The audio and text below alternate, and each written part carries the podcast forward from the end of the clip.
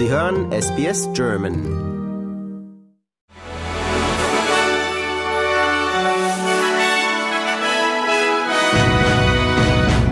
Sie hören den SBS German News Flash an diesem Mittwoch, den 8. November.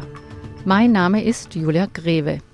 Nach dem landesweiten Ausfall der Mobilfunk- und Internetdienste von Optus rät Triple Zero Optus-Kunden, die Helpline von ihren Handys aus anzurufen. Der Ausfall wurde heute Morgen gegen 4 Uhr erstmals gemeldet und betrifft landesweit weiterhin Millionen von australischen Kunden und wichtige Dienste.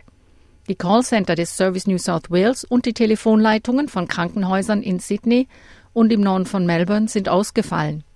Der Kommunikationsministerin Michelle Rowland zufolge gibt es keine Hinweise auf einen Cyberangriff. Sie sagte aber, dass es sich um ein tiefgreifendes Systemproblem handele. Der Verfassungsschutz von Sachsen-Anhalt hat die AfD als gesichert rechtsextremistisch klassifiziert.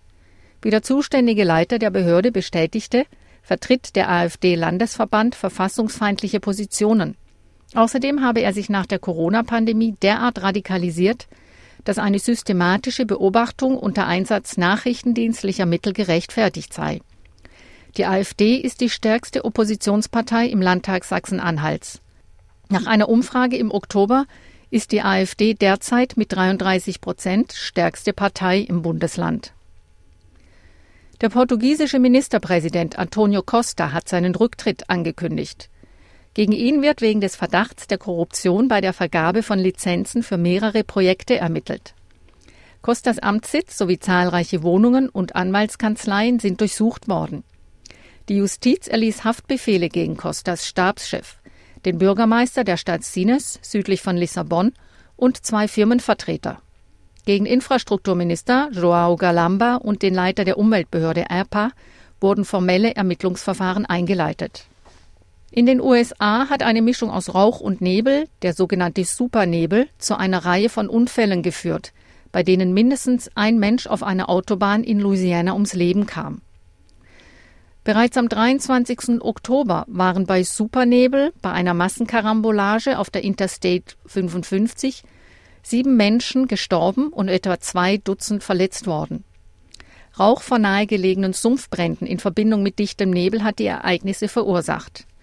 Die Sicht war dadurch zum Teil unter 400 Meter. Laut der Europäischen Weltraumorganisation sind die ersten Bilder, die von ihrem Euclid-Teleskop veröffentlicht wurden, erst der Anfang ihrer Mission zum Verständnis des Universums.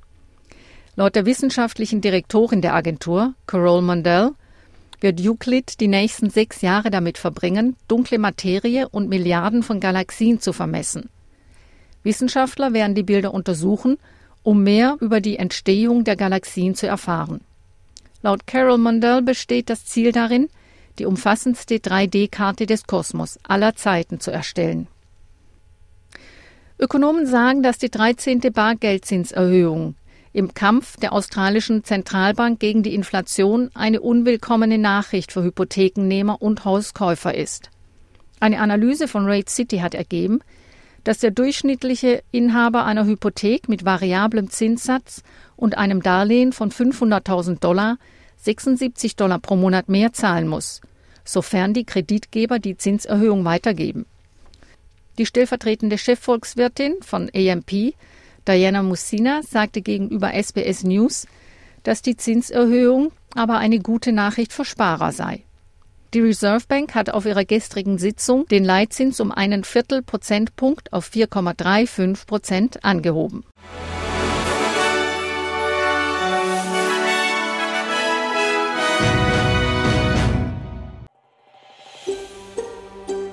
Lust auf weitere Interviews und Geschichten? Uns gibt's auf allen großen Podcast-Plattformen wie Apple, Google und Spotify.